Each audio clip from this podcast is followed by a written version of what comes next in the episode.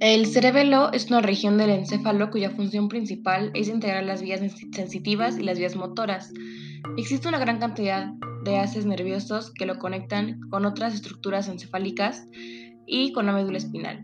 El cerebelo integra toda la información recibida para precisar y controlar las órdenes de la corteza cerebral que envía al aparato locomotor a través de las vías motoras.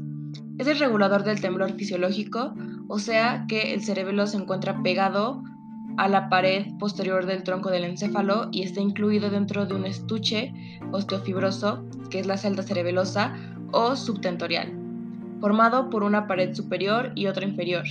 La pared superior está constituida por una prolongación de la dura madre denominada tienda del cerebelo y la pared inferior la forma de las fosas cerebelosas del hueso occipital recubiertas por la dura madre. Normalmente el cerebelo de un varón adulto pesa unos 150 gramos y mide 10 centímetros de ancho, 5 centímetros de alto y 6 centímetros en sentido antero-posterior. Y en los niños la relación entre volumen del cerebelo y del cerebro es de 1 a 20, mientras que en los adultos es de 1 a 8. El cerebelo se organiza en folios que se colocan uno tras otro en el eje rostrocaudal y transversalmente sobre el tronco del encéfalo. La corteza del cerebelo consta de cinco tipos neuronales, todos de carácter inhibidor, salvo la célula de los granos.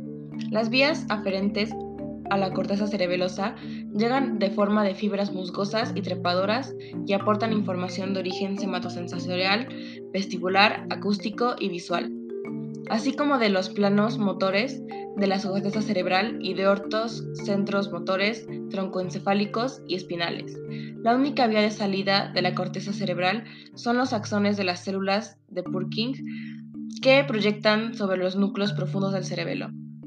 Estos, a su vez, proyectan sobre distintos centros motores del tronco del encéfalo y a través del tálamo, sobre diversas zonas de la corteza cerebral.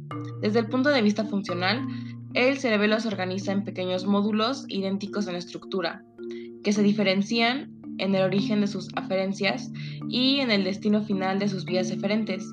El cerebelo realiza funciones de tipo coordinador o integrador en relación con procesos motores y cognitivos. Por esto es que alguna lesión puede ser muy grave, dañando todo el sistema nervioso, eh, como el síndrome cerebeloso de Vermis, que la causa más frecuente es el meduloblastoma de Vermis en los niños, se produce una tendencia a la caída hacia adelante o hacia atrás, así como puede ser la dificultad para mantener la cabeza en posición erecta. También puede existir dificultad para mantener el tronco erecto. Y algunos síntomas que pueden ser obvios para detectar este síndrome es la hipotonía, que es la resistencia disminuida a la palpación o manipulación pasiva de los músculos, alteración del equilibrio y de la marcha, eh, la ataxia o descoordinación de los movimientos voluntarios y temblor intencional.